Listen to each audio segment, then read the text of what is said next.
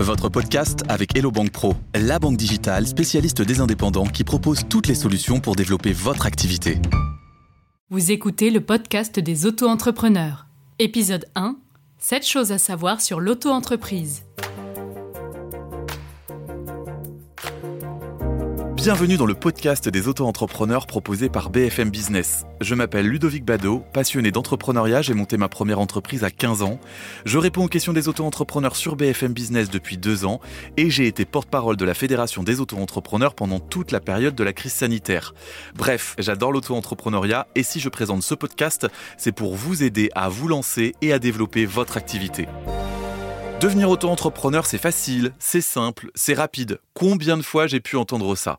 Alors oui, l'auto-entreprise permet de créer une entreprise plus simplement, mais il ne suffit pas de saisir son nom, son prénom et son adresse pour débuter. C'est un peu plus compliqué que ça. Dans cet épisode, je vous partage 7 choses à savoir lorsque l'on souhaite devenir, ou qu'on est déjà, auto-entrepreneur. J'ai vu tellement de personnes les découvrir à leurs dépens qu'il me semblait important de commencer par ça. Pour m'accompagner dans cet épisode, Florian Charpentier. Florian, c'est le décodeur de l'auto-entreprise. Peut-être connaissez-vous la Micro by Flow. Eh bien, c'est lui. Aujourd'hui, ce sont près de 80 000 auto-entrepreneurs qui suivent ses conseils sur les réseaux sociaux. Bonjour Ludovic, moi c'est Florian Charpentier. Je suis créateur de contenu sur la micro-entreprise et j'ai créé la Micro by Flow qui explique tout ce qu'il y a à savoir sur la micro-entreprise avec humour et simplicité. J'essaie de vraiment de rendre tout ça le plus simple possible pour que tout le monde puisse comprendre et expliquer un peu les concepts nébuleux, la TVA, la CFE et l'actualité avec les différents décrets qui sortent. Florian a fait de l'accompagnement administratif des auto-entrepreneurs son métier. C'est pourquoi j'ai souhaité l'inviter dans ce premier épisode du podcast des auto-entrepreneurs.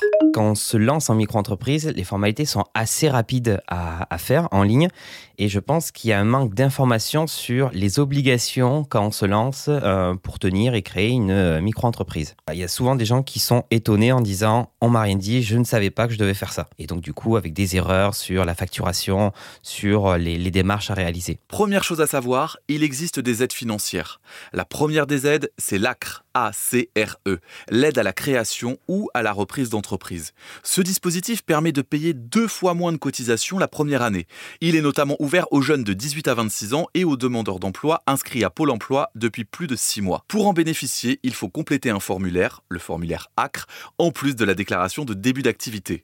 L'ACRE, euh, pour rappel, c'est une exonération de cotisation de 50% des cotisations sociales. Pour simplifier, on dit on a le droit à un an d'exonération, mais en fait, pour être plus précis, c'est quatre trimestres civils, dont le trimestre de début d'activité. Et c'est cette petite précision qui va tout changer. Je prends un exemple. On est le 24 mars. Si aujourd'hui je prends, je décide d'opter pour l'ACRE, j'aurai droit à l'ACRE jusqu'à la fin du trimestre civil, donc 6 euh, jours, plus 3 trimestres civils. C'est-à-dire qu'en gros, j'ai profité de l'ACRE que 9 euh, mois et 6 jours. Alors que si j'avais démarré mon activité le 1er avril, j'aurais 4 trimestres civils complets. Donc mon conseil, c'est vraiment, si euh, le micro-entrepreneur a le droit à l'ACRE, c'est de démarrer en début de trimestre civil, janvier, avril, juillet et octobre pour maximiser en fait le droit à l'ACRE. L'ACRE n'est pas le seul dispositif de soutien. Par exemple, vous pouvez continuer à percevoir vos allocations chômage tout en créant une auto-entreprise.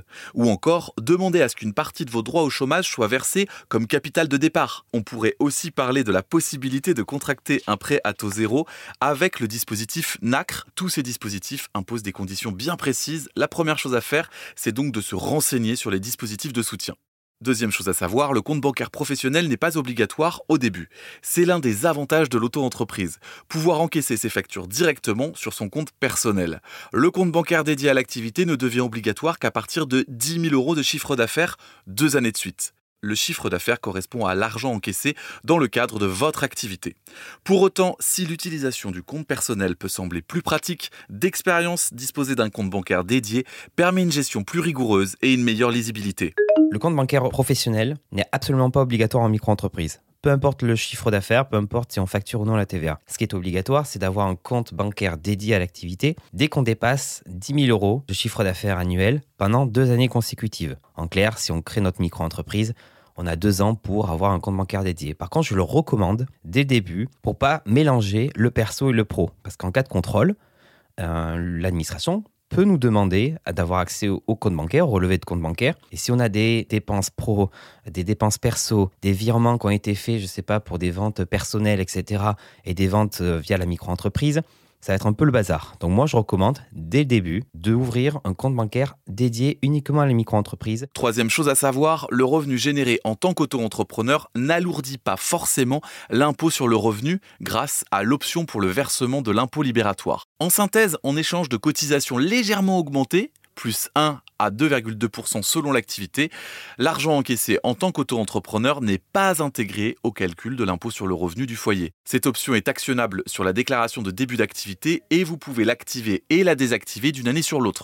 L'option pour le versement libératoire, c'est un peu vendu comme l'option euh, super qu'il faut tout le monde cocher parce que ça permet de payer directement les impôts avec un taux fixe de 1,7, 2,2 ou 1% mais c'est pas forcément avantageux tout le temps. Si on n'est pas imposable de base, vu qu'on fait peu de revenus, etc., en choisissant le versement libératoire, on dit à l'État je souhaite payer dès le début 2,2 ou 1,7%, etc. Et c'est pas remboursable. Il faut prendre le temps de vérifier si, premièrement, cette option ça vaut le coup ou pas. Et deuxième chose, il y a une condition pour pouvoir en bénéficier il faut vérifier le revenu fiscal de l'année N-2. Je prends l'exemple pour 2023, il faut regarder que le revenu fiscal de 2021 soit inférieur à 26 070 pour une part. Et ça, il y a beaucoup de gens qui ne vérifient pas cette condition et qui démarrent et l'administration ne va pas directement vérifier ça. Donc il y a certains qui optent pour cette option alors qu'ils n'en ont pas le droit. Je, prends le cas euh, d'une cliente que j'ai eue qui pendant trois ans, hein, trois ans avait le versement libératoire, mais elle avait euh, avec euh, son conjoint un revenu fiscal de référence de 100 000 euros et pendant trois ans elle avait le versement libératoire. Et ce qui s'est passé, c'est que l'administration, à un moment, ça a sonné les cloches. Ils ont dit, ben, pendant trois ans, vous auriez pas dû l'avoir. Et donc, on va régulariser l'impôt sur les trois années et elle devait pratiquement 24 000 euros d'impôt. Quatrième chose à savoir, l'auto-entrepreneur ne peut pas déduire ses achats. Contrairement aux autres formes d'entreprise,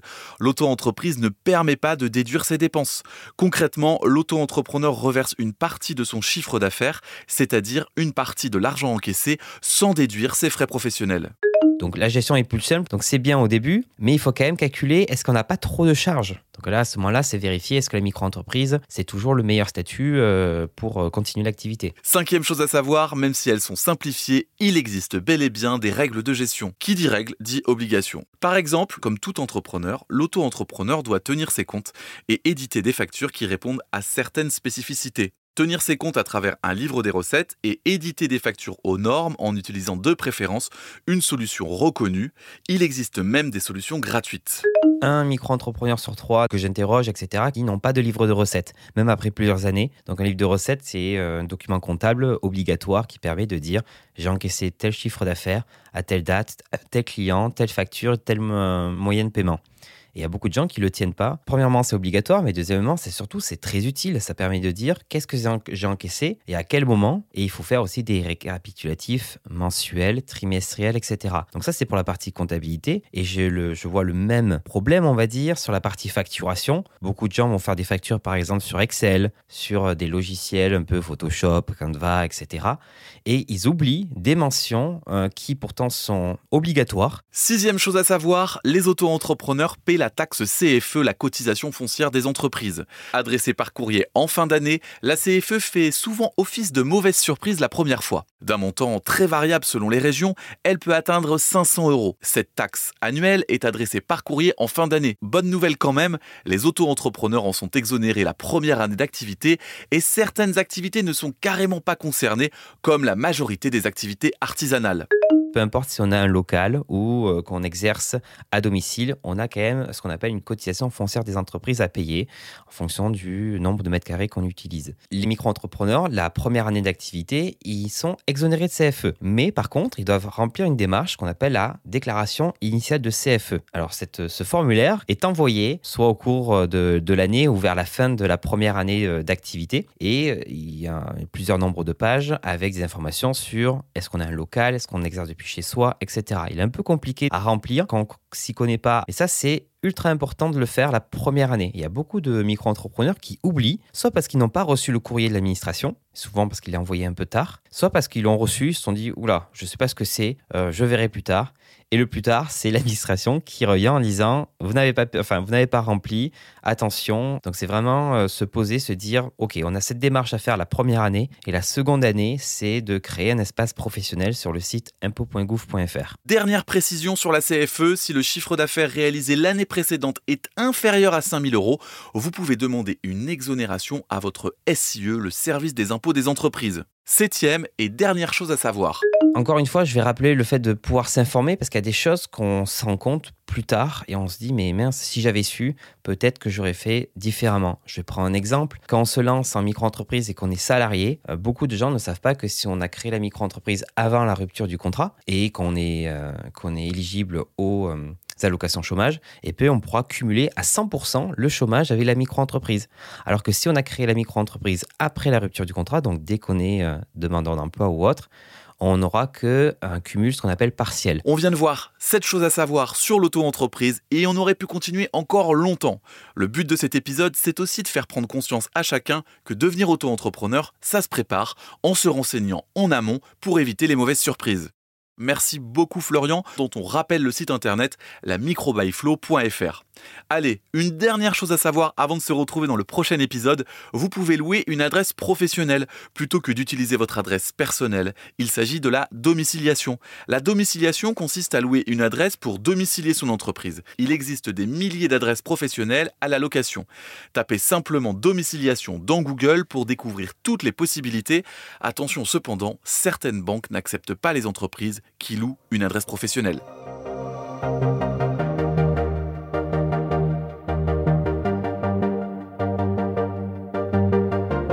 C'était le podcast des auto-entrepreneurs. Retrouvez les autres épisodes sur bfmbusiness.fr et sur l'application BFM Business.